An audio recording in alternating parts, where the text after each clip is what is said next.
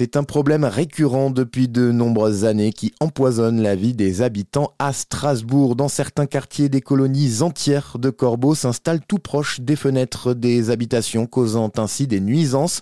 Outre les fientes, les croissements redoublent d'intensité au printemps pendant la période de reproduction.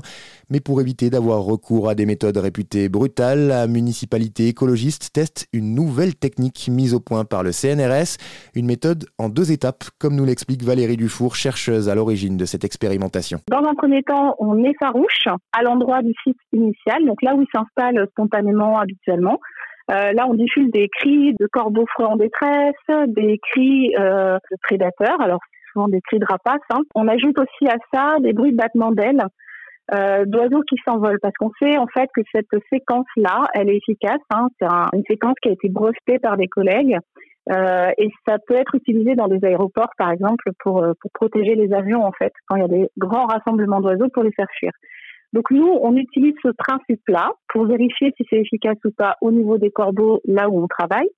On diffuse cette séquence et puis ensuite on compte le nombre d'oiseaux qui s'en vont, qui s'envolent, qui repartent et s'ils reviennent ou pas. Première étape. Deuxième étape, on va ensuite au site d'accueil, là où on veut que les oiseaux viennent s'installer, et on diffuse encore une fois une série de vocalisations, mais cette fois ce sont des vocalisations positives, donc des femelles qui appellent leur mâle, euh, des cris de nourrissage, que des choses qui finalement sont positives pour les oiseaux d'un point de vue social et qui pourraient leur faire penser que ah tiens c'est bizarre euh, mais ma femelle s'est installée là-bas ou la colonie s'est installée un peu plus loin. Finalement c'est là qu'il faut que j'aille moi aussi quand on fait pas ça les farouchements euh, les, plaintes de voisinage qui remontent en mairie poussent souvent les mairies à demander des dérogations pour aller intervenir sur les nids pendant la période de reproduction et ce qu'il faut savoir c'est que quand ces dérogations sont accordées, ce qui arrive quand même encore relativement souvent, il y a des, des nacelles qui montent avec des gens qui vont détruire les nids et parfois il y a des petits dedans. Et donc on détruit tout, les oiseaux, les nids, les œufs, enfin voilà. Et c'est quelque chose qui euh, se fait de manière euh,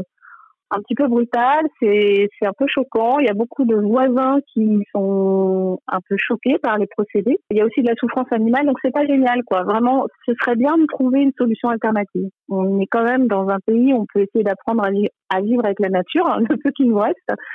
Donc, euh, on a des animaux en ville, et eh ben, essayons d'apprendre à vivre avec ces animaux. Et puis, quand il y a vraiment une incompatibilité majeure, on, on peut chercher une alternative et éventuellement déplacer une colonie. Donc, l'idée, c'est de voir si ce principe-là, de les faire partir d'un endroit et de les attirer là où on veut, nous, qu'ils arrivent, c'est de voir si ça marche, déjà. Donc, là, on est dans cette phase expérimentale. On n'a pas encore la solution parce que finalement, cette année, on a des oiseaux qui ont réagi à l'effarouchement, des oiseaux qui ont réagi au cri d'attraction. Par contre, l'effarouchement n'était pas assez fort, n'était pas assez euh, costaud, hein, vraiment en termes d'intensité et de durée, pour que toute la colonie euh, s'en aille. Voilà. Donc euh, notre résultat pour l'instant, c'est un résultat intermédiaire, c'est assez prometteur, mais il va falloir retenter l'année prochaine avec cette fois des cris d'effarouchement beaucoup plus importants euh, et des, systèmes qui garantissent qu'on déplace la colonie. Voilà, vous l'avez compris, une méthode qui doit encore faire ses preuves, mais dont les premiers résultats sont encourageants, si bien que Valérie Dufour a déjà été sollicitée par d'autres municipalités en Alsace, notamment celle de Célestat, pour pouvoir intervenir et essayer de déplacer des colonies. Une méthode douce qui permet de concilier bien-être animal avec celui des habitants et qui pourrait pourquoi pas donner des idées pour déplacer d'autres espèces perçues comme gênantes sans avoir recours à des méthodes comme l'euthanasie.